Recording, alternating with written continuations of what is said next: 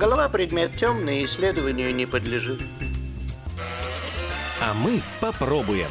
Врач-психиатр-психотерапевт Ариэль Резник-Мартов исследует события недели, поставит диагноз и назначит лечение. Нет, это не болезнь, это позиция от неграмотности. По понедельникам, когда нам особенно тяжело, в 16 часов лечебно-политическая и общественно-профилактическая программа «Диагноз недели». И тебя вылечат, и тебя тоже вылечат. Всем доброго дня. Начинается программа «Диагноз недели». И в нашей студии врач-психиатр-психотерапевт Рель Резник Мартов. Здравствуйте. Добрый день. Часто очень звучит фраза, которую очень многие употребляют, синдром самозванца. Э, что все-таки это значит и в каком случае правильно, вот, ну, что вкладывается в это, в это понятие? Ну, давайте вспомним известных нам самозванцев вообще. Емельян Пугачев – Лжедмитрий, а был кто-то из персидских царей самозванцев. То есть на протяжении истории самозванцы возникали регулярно. На сегодняшний день, по-моему, не так давно была какая-то русская дама, аферистка, которая в Америке называла себя угу, э, да. дочерью какого-то богатого человека, всячески манипулировала, получала какие-то бонусы, была разоблачена. Ну, даже сериал сняли на эту тему. Уже и сериал, да, и она сейчас, в принципе, вышла из тюрьмы, отряхнула перышки и наслаждается, просто купается в лучах славы, потому что она сделала себе имя. Да. То есть, с одной стороны, быть самозванцем не так уж и плохо. То есть, самозванец тут присваивает себе нечто ему неположенное, несвойственное, выдает себя за того, кем не является. Это мы говорим о настоящих если можно так выразиться, профессиональных самозванцах. Что такое синдром самозванца реальный? Я когда-то давно, по-моему, в одной из передач мы, этой, мы к этой теме уже прикасались. Почему я к ней вернулся? Потому что она по-прежнему актуальна. Актуальна в разных странах, потому что я с ней периодически сталкиваюсь, встречаясь с своими пациентами. Угу. То есть, что такое самозванец? Человек, который, точнее, страдающий синдромом самозванца. Это человек, который в силу определенных установок, поведенческих, когнитивных и так далее, считает себя э, намного меньше, хуже, чем он выглядит в глазах окружающих. Причем надо заметить, что если мы говорим про лжедмитрия, вот первого лжедмитрия абсолютно не было на этот счет никаких комплексов. То есть он вел себя, ну вот все отмечали, что он вел себя очень уверенно, и некоторые это вот и вызывало. Вот э, принципе, он не боялся встречаться с людьми, которые там должны были его помнить в детстве. Он, э, многие считали, что это может быть действительно человек, который, ну, в силу каких-то причин э, поверил в то, что, ну, вот он, что он в самом деле им и является. В отличие от второго лжедмитрия, который уже прятался от людей и понимал прекрасно, что его могут опознать и разоблачить, и поэтому он вел через э, свое окружение всю коммуникацию с внешним миром. Мое первое столкновение с понятием самозванец было, когда я в детстве прочел очень толстый роман Вячеслава Шишкова «Евельян Пугачев». Mm. Там, где до сих пор вспоминаю прекрасный роман, где описывается восхождение Пугачева к власти и его падение. А, я думаю, чем отличаются профессиональные самозванцы от человека с синдромом самозванца – что между ними общего, что общего между ними – это страх разоблачения. А то, что отличает то, что человек, страдающий синдромом самозванца, испытывает стыд. А я думаю, что натуральные профессиональные самозванцы стыда лишены. У них есть свои конкретные корыстные цели, ради которых они себя выдают за того, кем они не являются. Но ведь э, здесь скорее вот человек, если мы говорим, который страдает синдромом самозванца, он себя представляет не какой-то конкретной там исторической персоной, а скорее его стыд, его стеснение, его смущение связано с тем, что к нему относятся как ну, как к человеку, который может принимать э, какие-то решения или обладает знаниями, которых он якобы не обладает. У него есть внутреннее ощущение несоответствия своему статусу, угу. тому общественному, профессиональному статусу, который он занимает. Вообще, впервые синдром самозванца был описан аж и сам термин введен в 1978 году. Одна, по-моему, французская, не помню точно, исследовательница или американская написали статью. Называлась она «Феномен самозванца у успешных женщин. Динамика и терапевтическое вмешательство». А, то есть уже достаточно давно, сколько уже? Ну, почти 50. Да, ну, почти 45, полвека. 45 почти лет. полвека это существует. Как это выглядит в реальности? Вот я сталкиваюсь с моими пациентами, которые вполне себе успешны в работе, занимают хорошие должности, даже отличаются некоторым перфекционизмом, очень усердны, очень старательны и вдумчивы – но при этом их преследует неотвязное ощущение, что на самом деле я некомпетентен. Я не понимаю то, что я делаю. Все мои успехи – это случайные совпадения.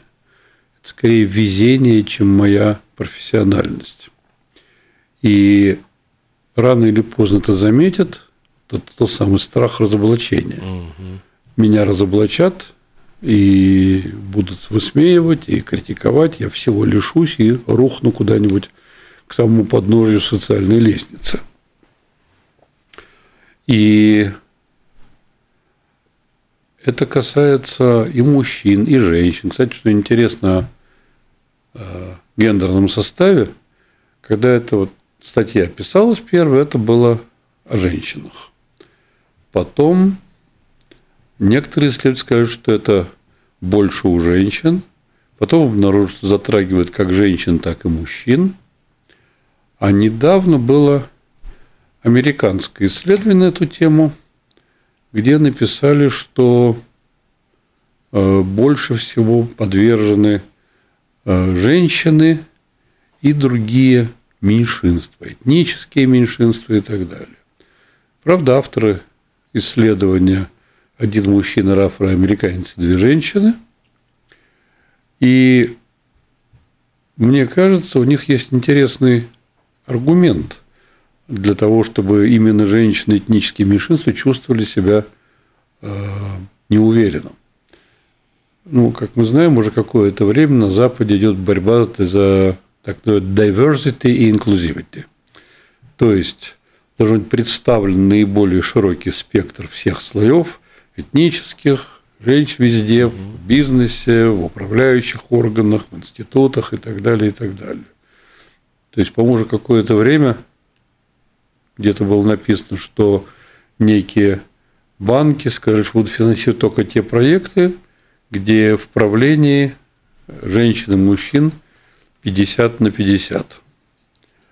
А, если вы помните, не так давно был скандал, сколько лет назад, на Оскаре, почему там мало премий вручают угу. черным актерам и режиссерам.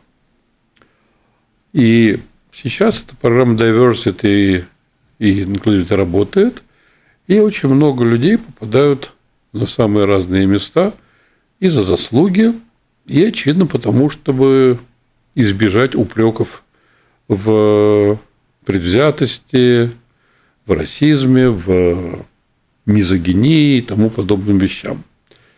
И сейчас, как выяснилось по опросу, действительно многие представители меньшинств, многие женщины задают вопросами, а я на своем месте? Угу. Я сюда попал, потому что я талантлив, или потому что в рамках программы Diversity мне предоставили это место.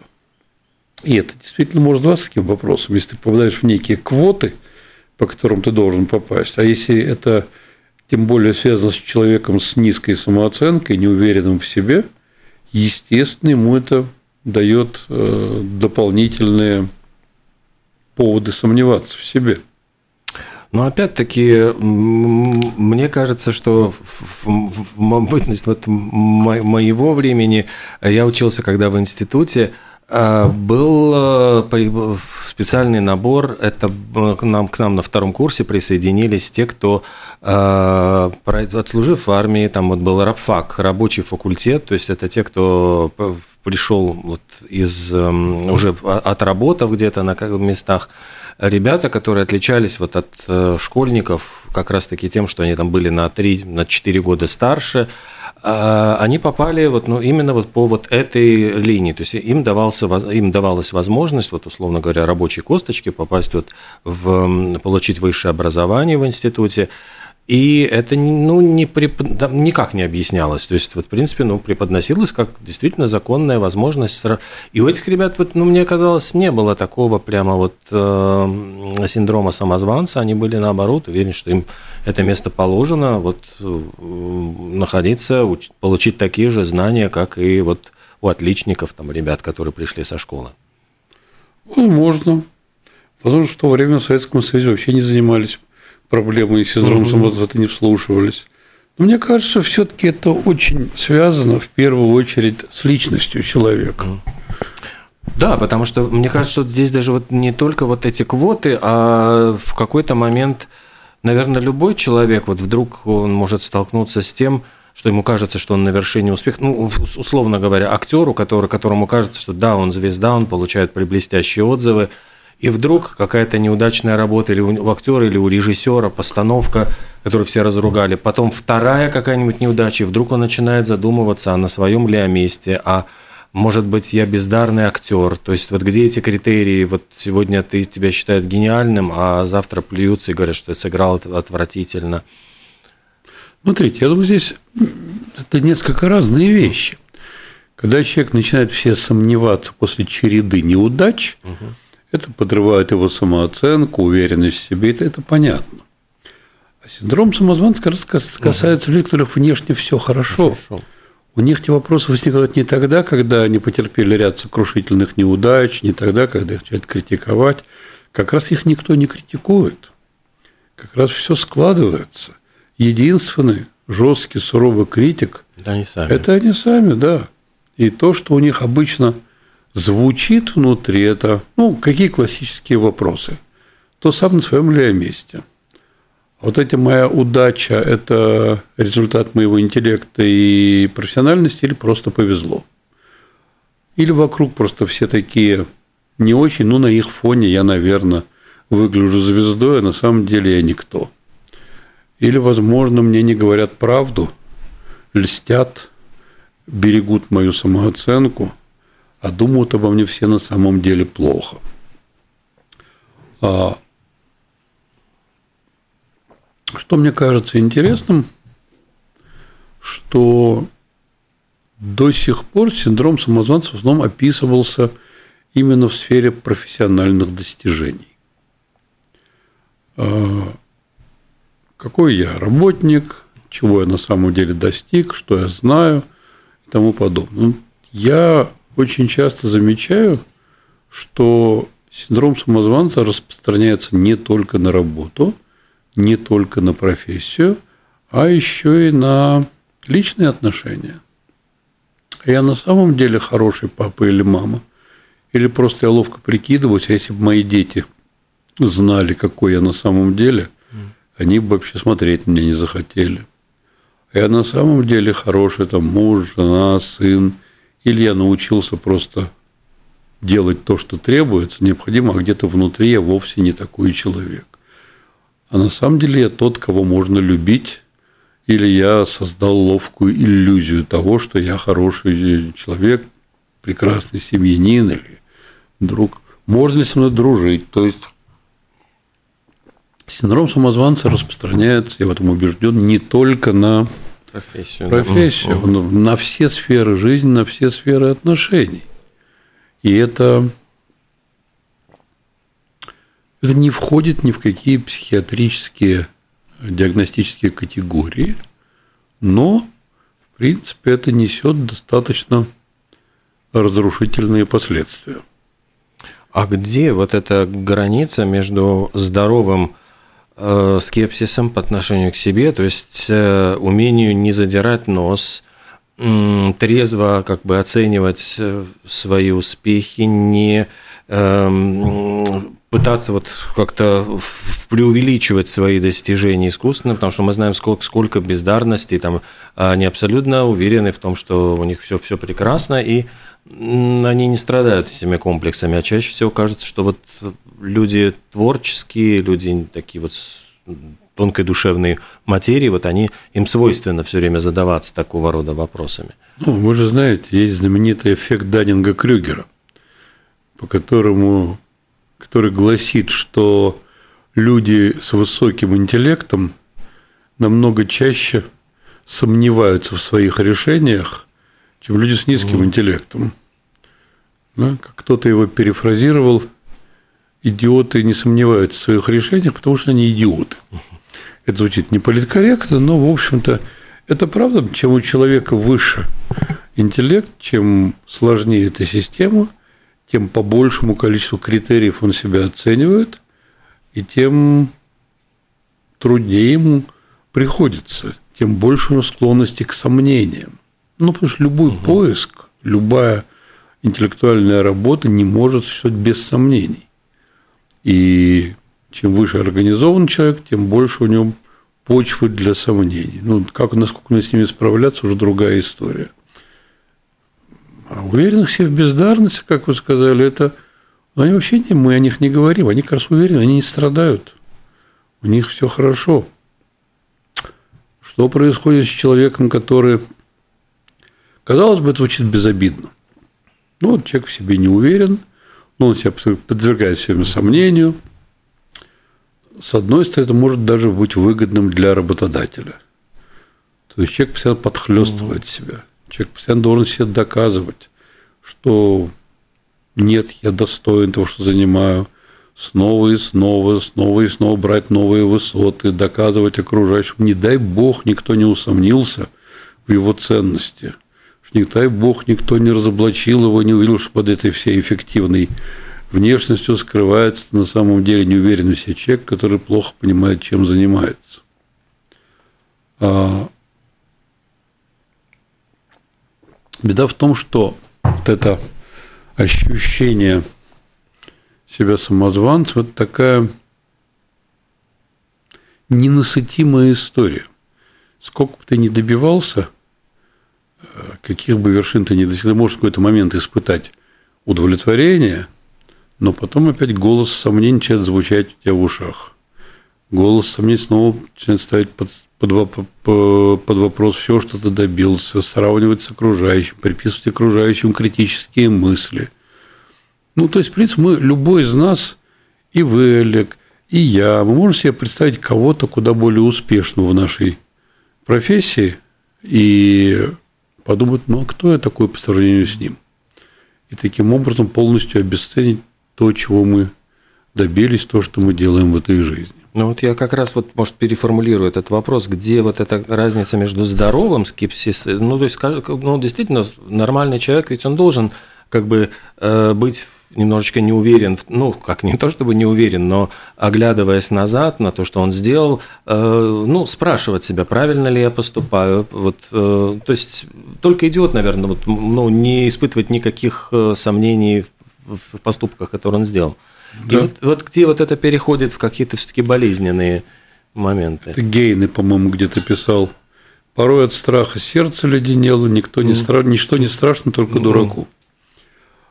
Смотрите, вот для параллели можно привести следующее. Вот есть, например, нарциссическое расстройство личности. Человек, который полностью сосредоточен только на себе, лишен эмпатии к окружающим, не чувствует чужих потребностей, идет по трупам и является таким вот пупом Вселенной. И это, конечно, плохо для отношений, для... но, как пишут многие, некоторые нарциссические черты нам необходимы, чтобы не забывать о своих интересах, чтобы заботиться о себе, чтобы добиваться чего-то, чтобы не позволять бесконечным сомнениям не давать какой-то продвинуться. Вот очень часто я слышу, люди вспоминают свое школьное детство, вот я знаю правильный ответ, а сказать боюсь. А вдруг неправильно, а вдруг ошибка. И кто-то в этот момент поднимает руку и отвечает то, что я хотел ответить. Его хвалят, а мне так обидно. Я себя так ругаю, почему я не смог этого сделать. Вот, граница, наверное, проходит там, где нормальная человеческая склонность к сомнениям захлестывает, когда она преобладает. Можно, можно назвать это зависимостью от чувства сомнения. Это та же граница, как человек, который э, получает удовольствие от вкусного коньяка или вина, или человек, который страдает алкоголизмом. Человек, который понимает толк во вкусной еде и страдает перееданием и ожирением. Здесь та же история. Ну, наверное, границу мы ощущаем тогда, когда мы начинаем страдать от этого. То есть, как я уже сказал, синдром самозванца не является частью каких-то психиатрических категорий, он не входит в список психических расстройств.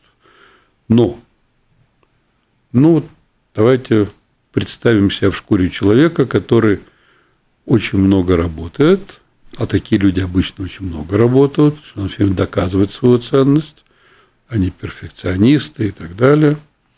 Но все время ощущение неуспеха, все время ощущение какой-то ошибки. То есть этот постоянный негативный фон, эмоциональный фон, это постоянное отсутствие, как бы сказать, позитивных подкреплений.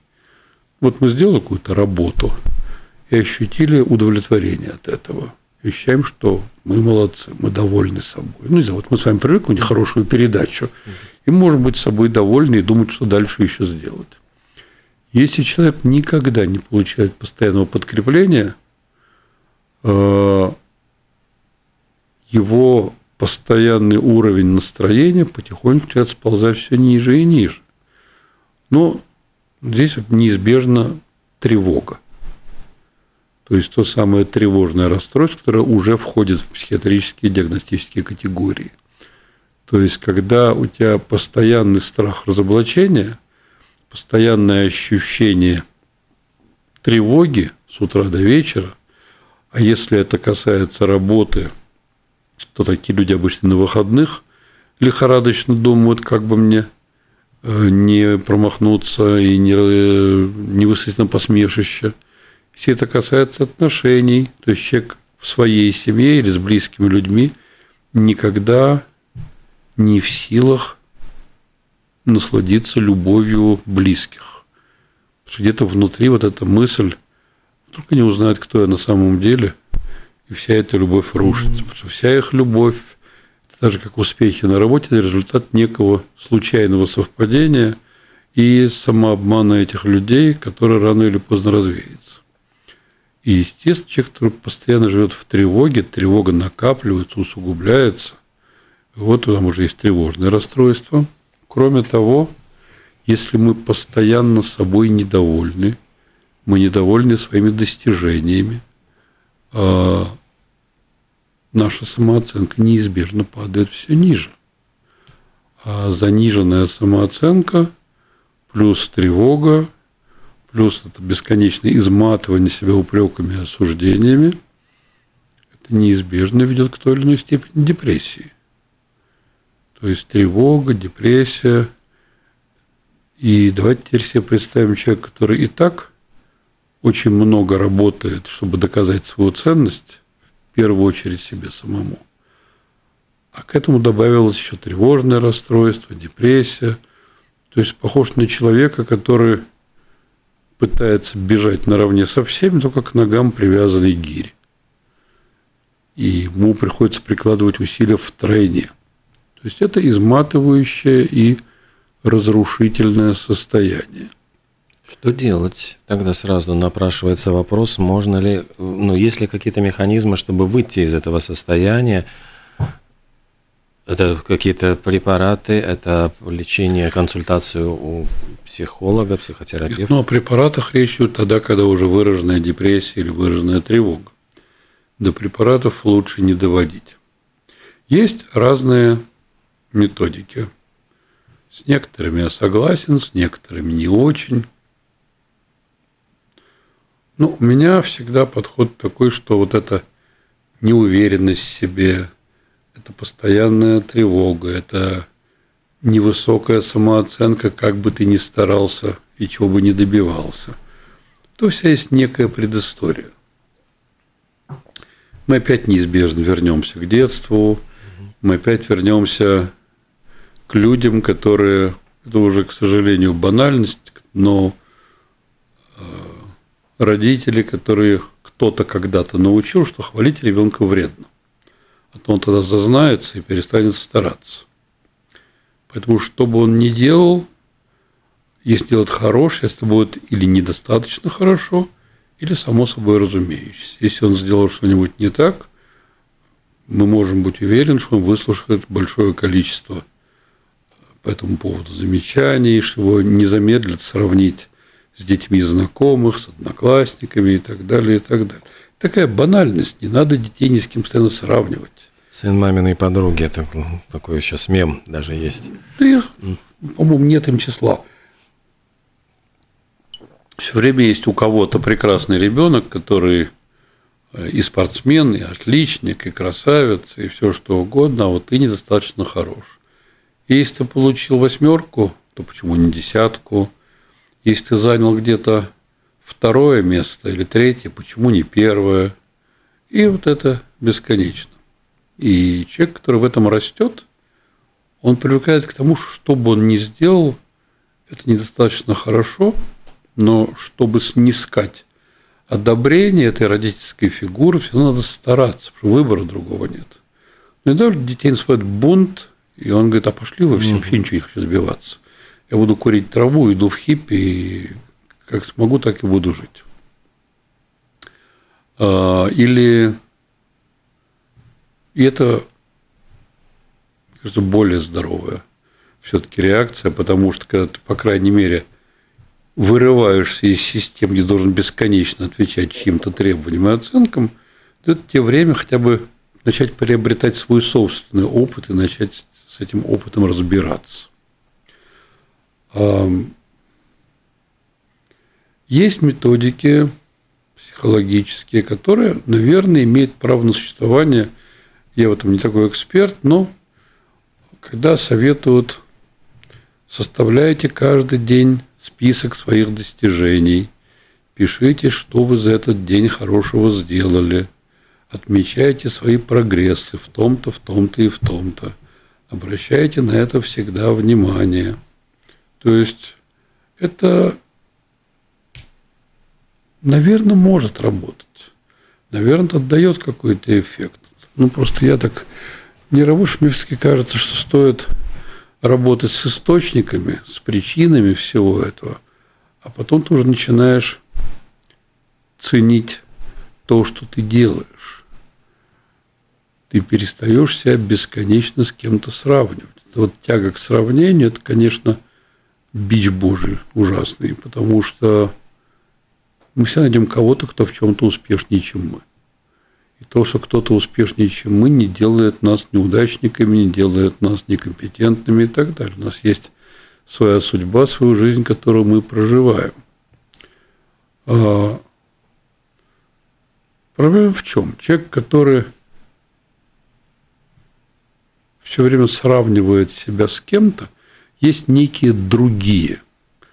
И чего боится человек, считающийся самозванцем – то, что эти другие будут все время оценивать его действия и рано или поздно разоблачат. То есть фактически человека исчезает внутреннее ощущение себя и своей ценности.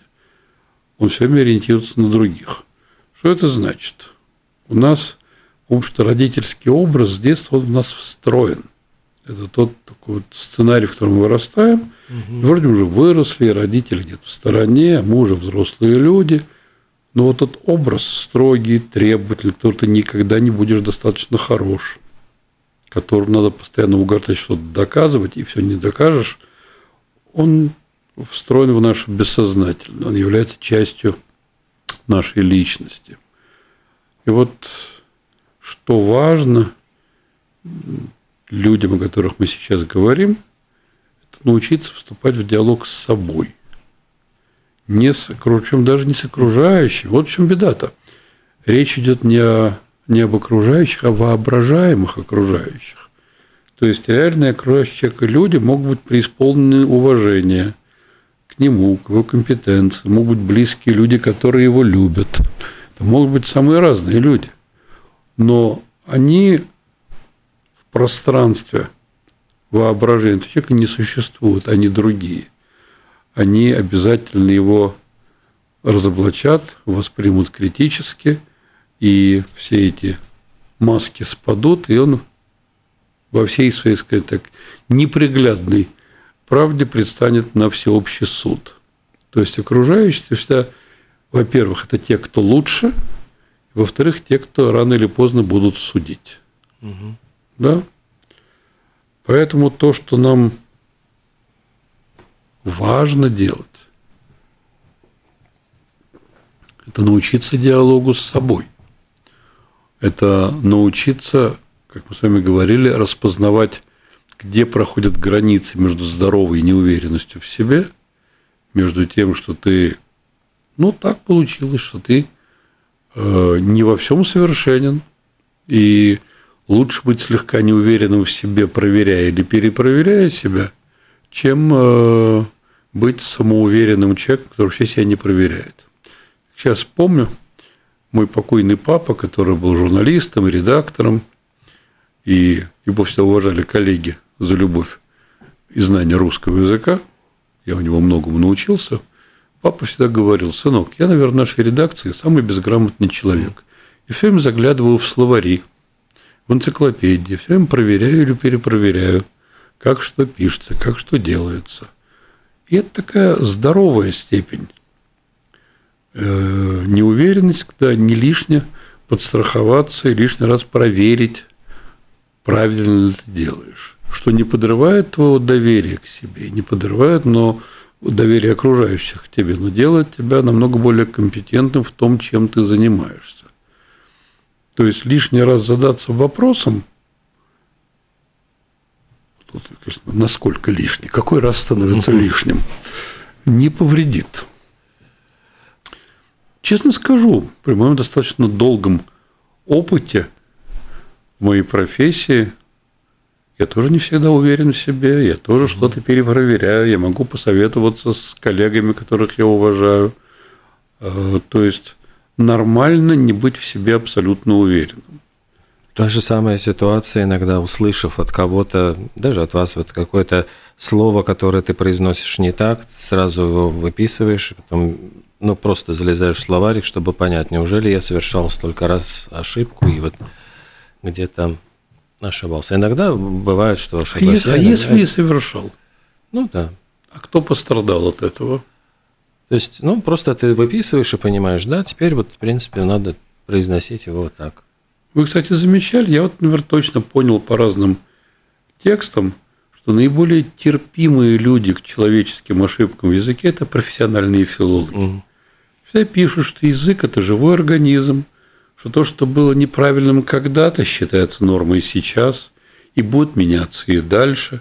То есть, как раз профессионалы терпимы к чужим ошибкам те так называемые граммар нации, которые не замедлят публично тебе указать, что не туда поставил ударение, что так не говорят и так далее. Знаете, у меня очень важный критерий, ну, такой не важный, просто такой очень показательный. Когда идут какие-нибудь переписки в соцсетях, в том же Фейсбуке, кто-то сделал ошибку, вот нормальный человек тебе на ошибку укажет э, в час в личном сообщении – а кто-то не упустит случая публично тебя ткнуть носом и говорить, вот ты здесь неграмотно написал. Для меня это много говорит как раз не о том, кто неграмотно написал, а о том, кто его публично поправил.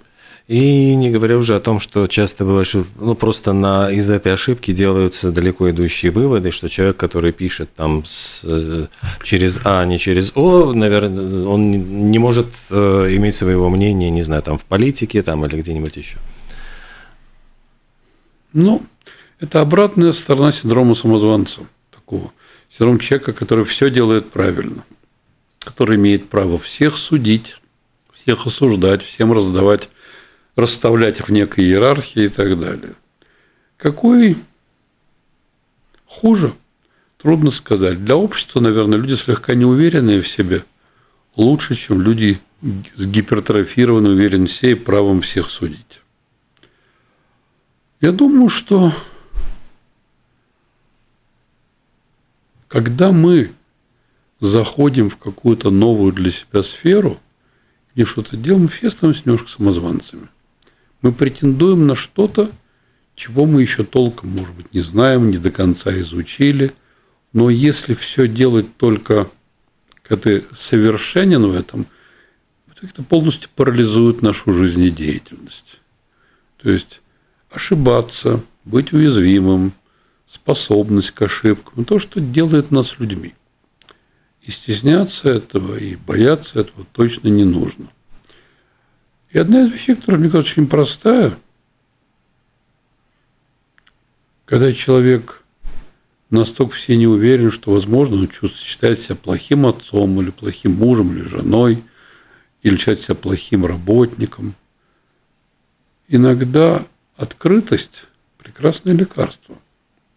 Если ты поговоришь со своими коллегами, ну, с близкими людьми или своим руководителем, с ним хорошие отношения, что я иногда чувствую, что на самом-то деле я вовсе не так хороший, как со стороны это выглядит, как вам кажется, возможно, ты услышишь непредвзятое мнение кого-то со стороны, это тебе поможет.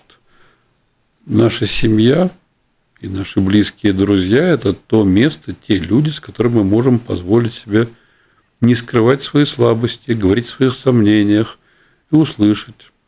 Я свою младшую дочку пару раз спрашивал, каким папой она меня видит.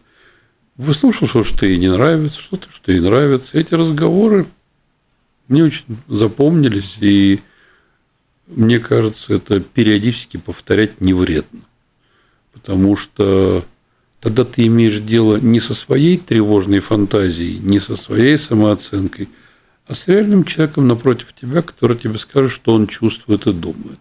Не факт, что то, что скажет тебе, будет обязательно истина в последней инстанции, но это открытость и диалог. В диалоге с близкими для нас людьми мы автоматически в диалоге сами с собой тоже.